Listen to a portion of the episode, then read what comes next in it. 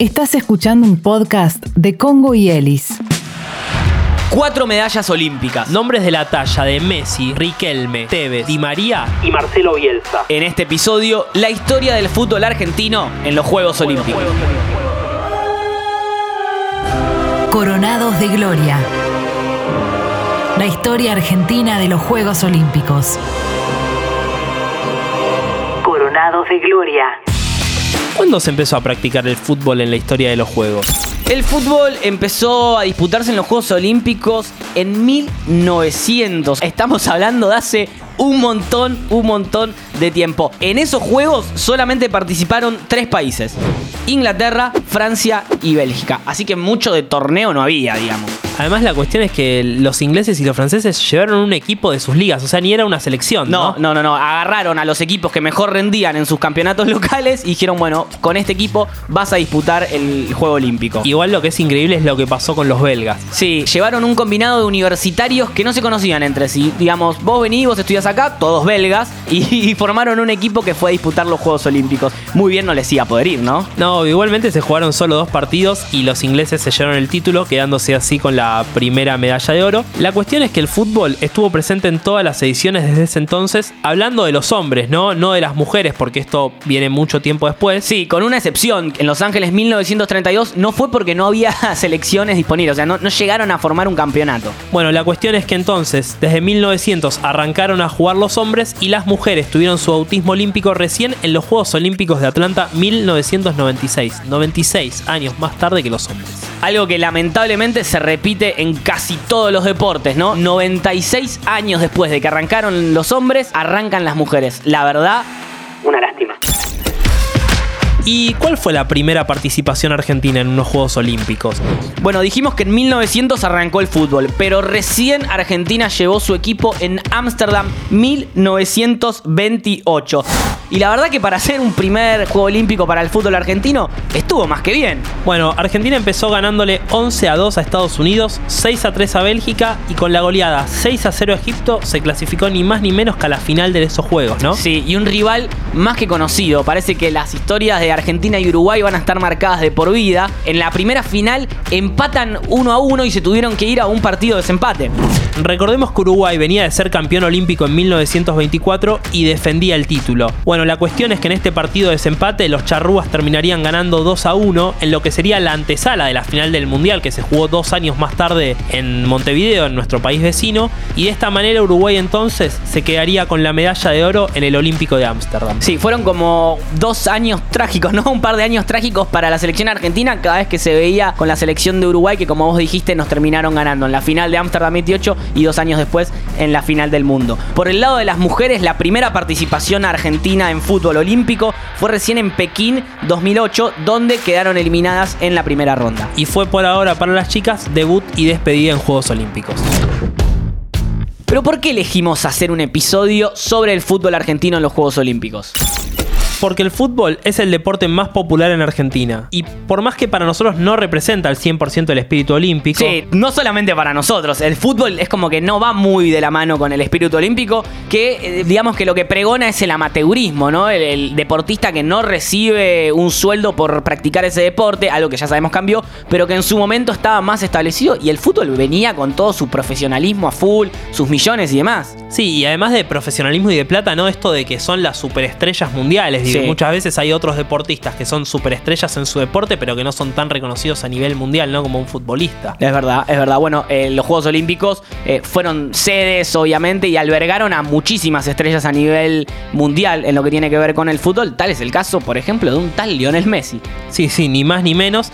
Y bueno, y además elegimos hacer un capítulo de fútbol porque el fútbol junto con el básquet lograron cortar con la racha de 52 años sin medallas de oro para Argentina en Juegos Olímpicos. O sea que desde Helsinki, que nosotros no ganábamos una medalla de oro, y el fútbol junto con el básquet cortaron con esa racha. En Atenas 2004. Entonces, de Helsinki 52, que es la última medalla que habíamos obtenido de oro, hasta Atenas 2004, también había 52 años. Sí, 52 años sin lograr una medalla de oro. Estás escuchando un podcast original de Congo. Somos un medio independiente y nos mantenemos a través de aportes de una comunidad que apoya nuestros productos. Si te gusta lo que hacemos, asociate al Club Congo a partir de 200 pesos en congo.fm barra comunidad. Y si vivís en el exterior, podés hacerlo a través de PayPal. Sumate al Club Congo. Y en total, ¿cuántas medallas ganamos en el fútbol en la historia de los Juegos Olímpicos? Y en total ganamos cuatro medallas. Sí, una ya la nombramos, que fue la medalla de plata en Ámsterdam 1928, la primera vez que fuimos como con una selección. Sí, después en los Juegos Olímpicos de Atlanta 96, con Daniel Pasarela como técnico y con mayoría de jugadores que repetirían plantel en el Mundial de Francia 98, que se jugó dos años después. Sí, nombres como, por ejemplo, Nombres como Hernán Hernán Crespo, Crespo, sí. Marcelo Gallardo, El. Zanetti, el Cholo Simeone. Argentina perdería en la final con Nigeria con un gol que no sé si te lo acordás. La cuestión es que Argentina juega al offside Sí. y quedan habilitados los nigerianos Sí. y marcan el tercer gol del partido faltando muy muy pocos minutos. Pero pará, ¿por qué me lo contás vos si lo podemos escuchar mejor con la voz de Mariano Clos? La quiere Aruma, va a quedar libre en el segundo palo. Va viene el centro, habilitado. Gol. Gol de Nigeria.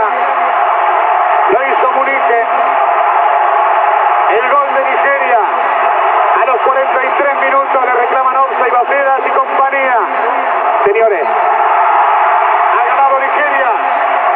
Medalla de oro en el fútbol para Nigeria. Bueno, pero por más que nos tocó sufrir dos veces y quedarnos igual, yo voy a hacer acá un paréntesis, ¿no? Porque no es que es- yo hablo de sufrir, pero digo, ganar la medalla de plata es ganar la medalla de plata, no es haber perdido la medalla de oro. A diferencia de lo que se puede considerar un mundial, que uno la final la pierde, acá uno accedió a la final y ganó la medalla de plata, más allá de que pudo tener la posibilidad de pelear por la de oro. Pero bueno, ocho años más tarde, Argentina se desquitó y por primera vez en su historia ganó la medalla dorada. Eh, estamos hablando de la conquista del plantel que dirigía Marcelo Bielsa en Atenas 2004 y que tenía ni más ni menos que a Carlos Tevez como gran figura y goleador del certamen.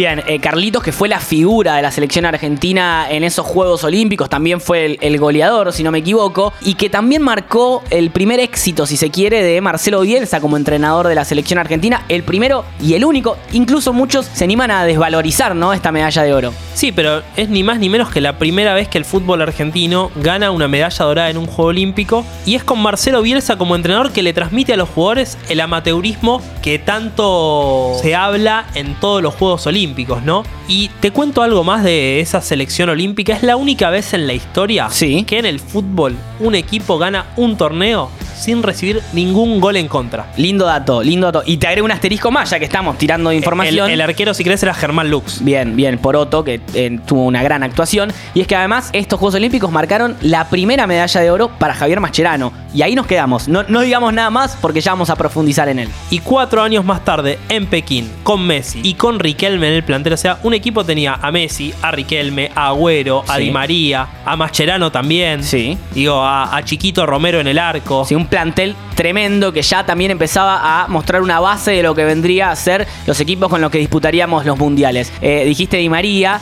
y convierte el gol en la final ante Nigeria, un gol muy, pero muy parecido al que le termina haciendo a Brasil en la final de la Copa América. Y de esta manera entonces el equipo que dirigía el Checho Batista consigue la segunda medalla de oro para Argentina y de esta manera logra las cuatro medallas en la historia del fútbol argentino en Juegos Olímpicos.